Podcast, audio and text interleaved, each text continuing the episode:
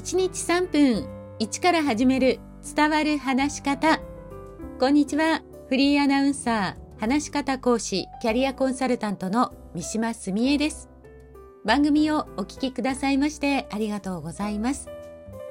さあ前々回自信のない印象を与える話し方のチェック。そして前回自信のある印象を与える話し方のチェックを行いましたけれどもあなたはどちらの項目が多かったでしょうか？この自信というのは信頼度や説得力にもつながります。なので今回からどうすれば信頼度を高める話し方になるのかを数回にわたってご紹介していきます。いきなりですがこの話し方を聞いてあなたはどう感じますか？申し訳ありません。以降気をつけます。どうでしょう？実はこれ私が問い合わせをした時に実際に言われたんですけどね、まあ、声ははっきりと大きくゆっくり話しているものの私はああこの人悪いと思ってないんだなとかちょっと私のことをバカにしてるのかなそんなことさえ感じたんです。この人を信頼できないなぁと感じる口調の一つに軽く聞こえる口調というのがあります。この軽く聞こえる口調というのは今ご紹介したように語尾の音が伸びたり上がったりするという点です。これは自信のある話し方のチェック項目の中に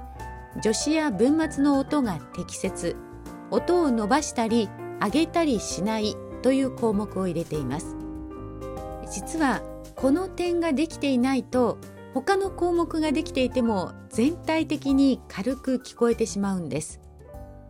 例えば先ほどの「申し訳ありません。以降気をつけます」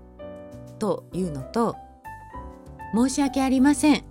以降気をつけます」というのでは印象の違いがはっきりわかると思います。ただ普段このように語尾の音が伸びたり上がったりする口調で話しているという人は自分で気づいていない人がほとんどなんですよね。私のこれまでの経験では営業の人